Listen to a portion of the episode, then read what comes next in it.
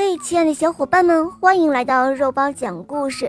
今天的故事呢，是一位可爱的小朋友点播的，我们来听听他的声音吧。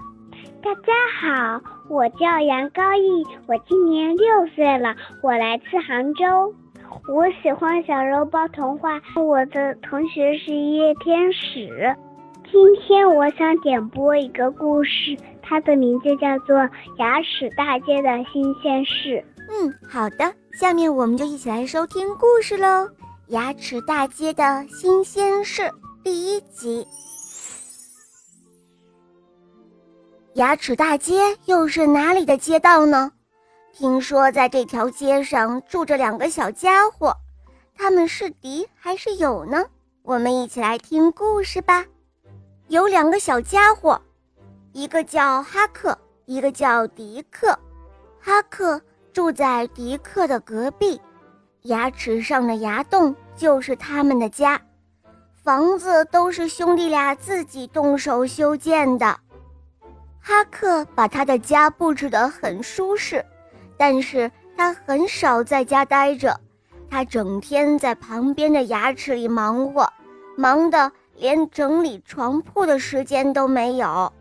哈克家的柜子里堆满了干草块，他还有一个百宝箱，里面是各种各样的糖果。这些糖果原来都是粘在牙齿上的，是哈克辛辛苦苦地把它们搬了回来。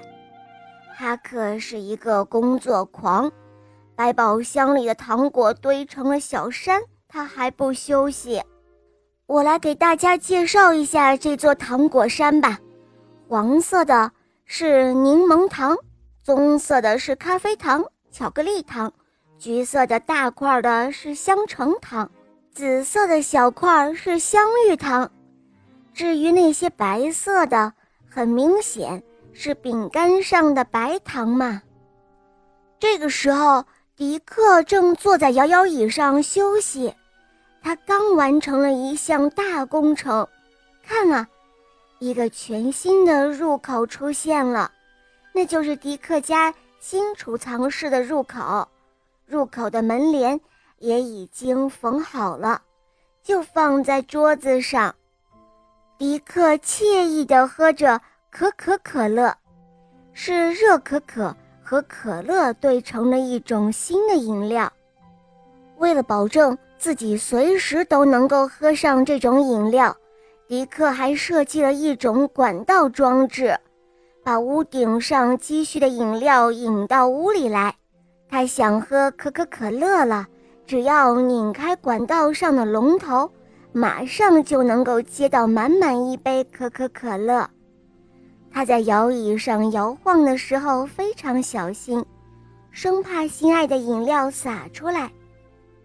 就在右下方有一张示意图，大家可以在上面清楚的看到饮料是如何流入房间中的。